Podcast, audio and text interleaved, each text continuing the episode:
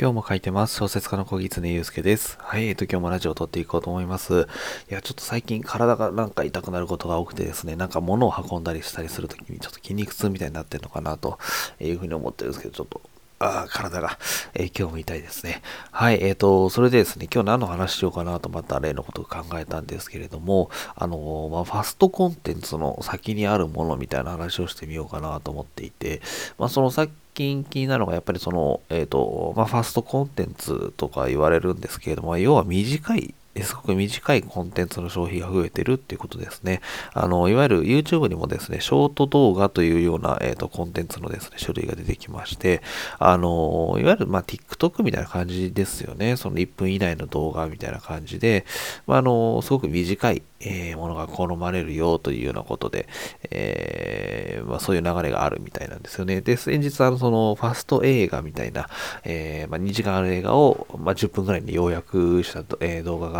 ちょっと話題になってですね、まあ、そこで逮捕者が出たりとか、なんかそんなようなことがあったんですけど、まあ、ファスト映画ですとか、あとは、まファスト読書みたいなものもあったりっていうことが、えあるってことなんですけど、まあ、その、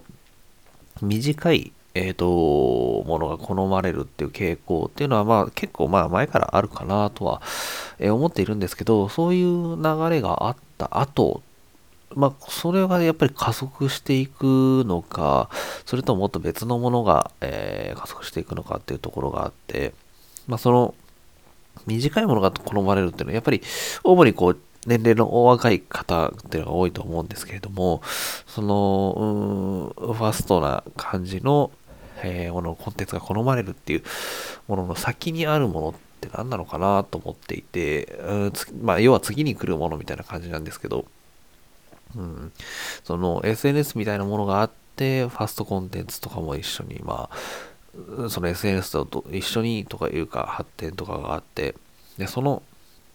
じゃあ次ってどういうものが流行ったりするんかなとか思うと、なんかちょっと一つやっぱりだいぶ前から考えているのは、その仮想現実とか VR 的な部門っていうのが、あの、まあ当然盛り上がってくるんだろうなとは思っていて、あの、まあコミュニケーションを取るときにリアルの、そのまあ LINE とかも結局、まあリアルというか、あデジタル上ですけどっていう感じですけど、その自分が、まあ、アバターみたいのを操作して、えー、自分仮想の自分としてコミュニケーション取れるみたいな感じがちょっとこう盛り上がってはくると思うので時代的にはそうするとそこで好まれるコンテンツみたいなものがやっぱり増えてくるのかなと思っていてそういう場合もやっぱり短いものが好まれたりするのかななんてことをちょっと、え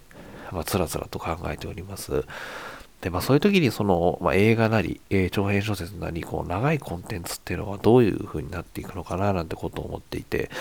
まあその、いわゆる普通に考えてこの淘汰されていくみたいな感じなのか、それとも、あの、揺り戻しみたいな感じで、逆に新しいとかっていうことになったりするのかっていうところなんですけど、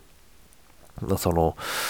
ファストコンテンツの好まれる背景の中に、その、あんまり長くこう、集中したりとか、えー、読んだり、見たりすることができないみたいなところがあったりするのっていうことを聞いたので、まあそうすると、こう、揺り戻しようにもしようがないというか、あのそもそもそんな長いものっていうのを読んだり見たりしたことがないっていう感じだと、あのなかなかそれをですね、えー、読んだり見たりすることっていうのは難しくなってくるんかなとかちょっと思っていて、まあ、でも逆にそのファストコンテンツが普通になっていくと、あのいわゆるファストコンテンツではない、えー、長い映画ですとか小説で得られるまあ、感動とかって種類ってまたちょっと違うと思うんですよね。もちろんファーストコンテンツにはファーストコンテンツの面白さがあるんですけれども、その長い、長くそのコンテンツに触れるからこそのやっぱり感動みたいなものは、これは間違いなくあると思うんですよ。かけた時間の分だけ、まあ、必ず面白いというわけではないですけど、かけた時間の分だけ大きくなる感動。この種類は、あのファーストコンテンツには出せないものだと思ってるので、まあ、そういうふうに考えると、あのまあ、間違いなく面白いという保証があった上で、えー、読まれる小説とか読まれる映画っていうのが、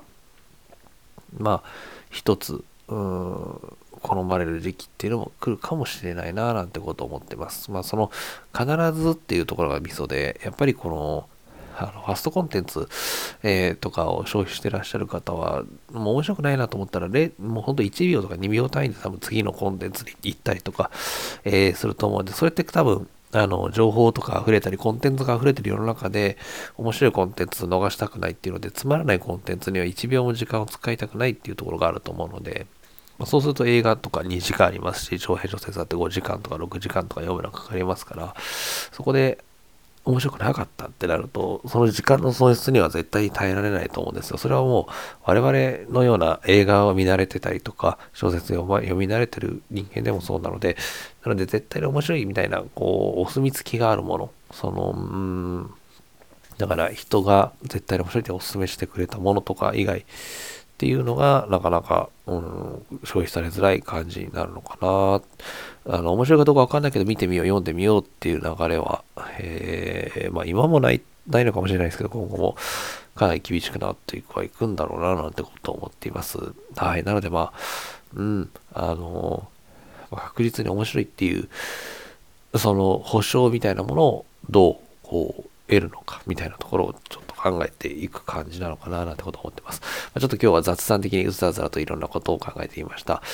まあそうですね、私も自身も結構短いものとかも消費しますし、なんとなくの気持ちはわかるんですけど、その次どんな感じの、えー、社会的な揺り戻しみたいなものが来たりするのかっていうのはちょっとこう、あの、注意深く見ておかなければいけないななんてことを、えー、思っています。はい。ということで、えー、いつもこんなようなお話ししていますので、何か質問とか聞きたいことありましたら、質問箱の方、あの概要欄に設置しておりますので、そちらから、えー、お寄せいただければと思います。はい。ということで、今日もお聴きいただきましてありがとうございます。小説家の小木常祐介でした。